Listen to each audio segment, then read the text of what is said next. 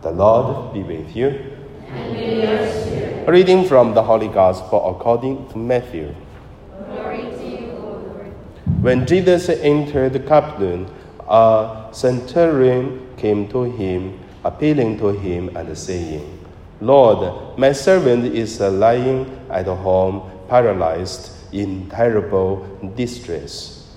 And Jesus said to him, I will come and cure him.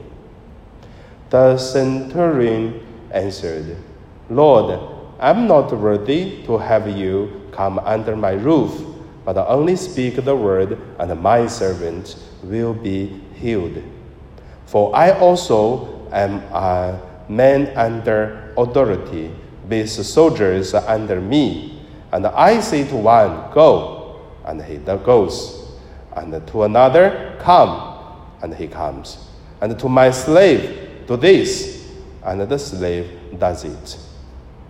When Jesus heard him, he was amazed and said to those who followed him, Truly, I tell you, in no one in Israel have I found such faith.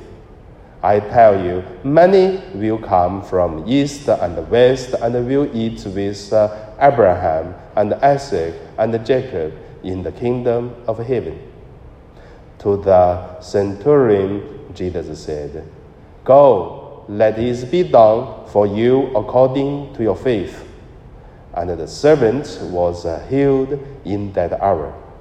The Gospel of the Lord. So today, my meditation, I would name it uh, Let It Be Done According to Your Faith. First, let us look at uh, starting with faith. For the people who live our life, if the person have uh, religions, we call faith, or other religions have other term. But however, for the people who have religions and starting with faith, we have a faith. That is why we do this or that. We serve, we love, we forgive, we pray. So everything starts of uh, faith. Without the faith, everything become uh,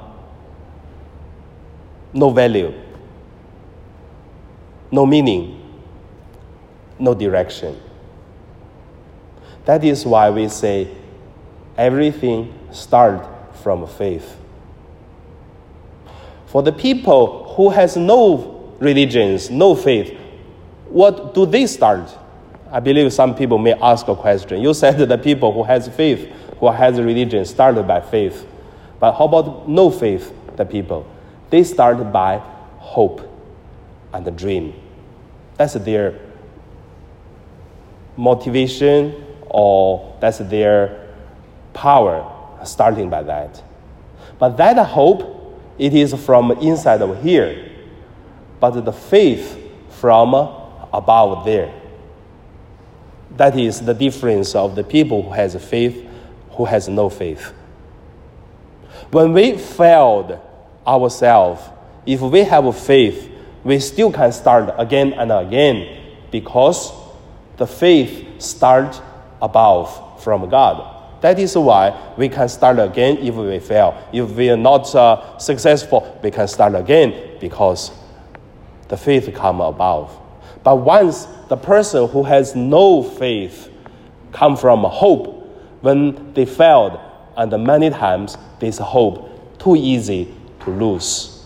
It doesn't mean that every time they will lose hope, no. But there's still hope, but because based on person's abilities, and then people have uh, less hope and less until the hope was destroyed by too many unsuccessful and failings.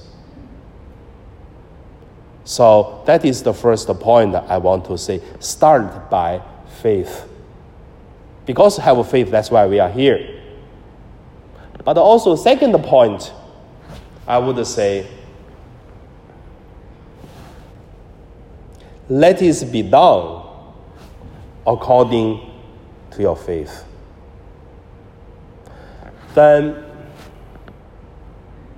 the things we do, like we pray, like we attending mass, like we forgive one person, like we try to communicate with someone we don't like, it is force us to do something uncomfortable, but Jesus taught us like such things. This will help us to build faith. You can see there's two directions. One is starting by faith to go. One is we do things, that's why we build up our faith. Have you ever experienced such kind of things?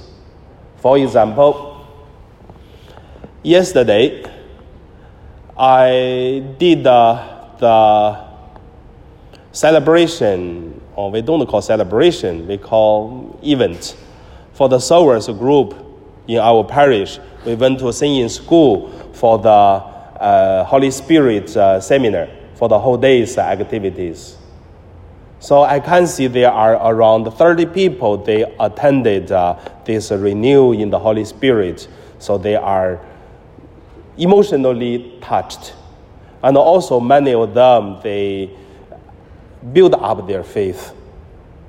Do they have a faith? I believe, yeah, they have. But many, they do not have such kind of uh, experiences of uh, relationship personal to God.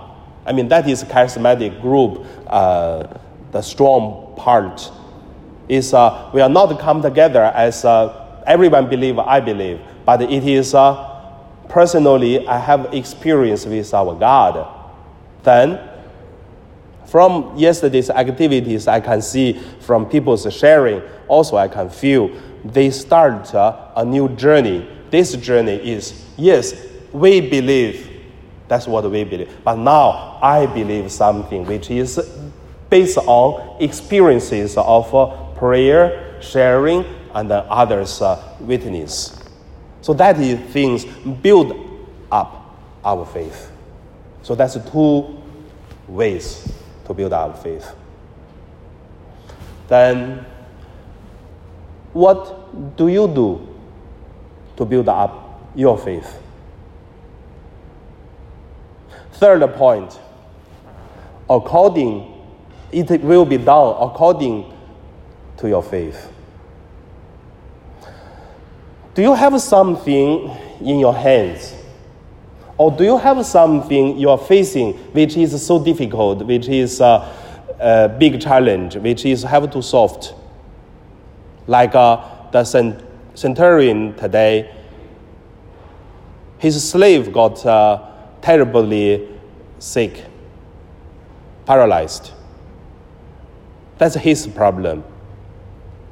Then, according to his faith, his slave was healed by Jesus. So, what is your things? Maybe in your heart, in your life, there is also a servant terribly paralyzed. Maybe this paralyzed slave, it is, it is yourself. Maybe this paralyzed slave, it is uh, your family members. Maybe it is your partners. Maybe it is uh, one part of your relationship. For whatever the things, there are something paralyzed, terribly paralyzed. If Jesus say, according to your faith, it will be done. What would be happened? According to your faith, what things will be done? I don't know. I cannot see your heart, but God knows. How much faith, also I don't know. How much you have, God knows. Ourself knows.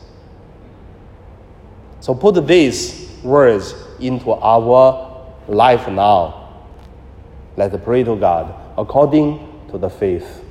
If we have less faith, there is another story which is uh, Jesus encountering with another uh, Roman uh, centurion. He said, Lord, please add my faith since I have no enough faith. We also can do in this way. But however, according to your faith, it will be done.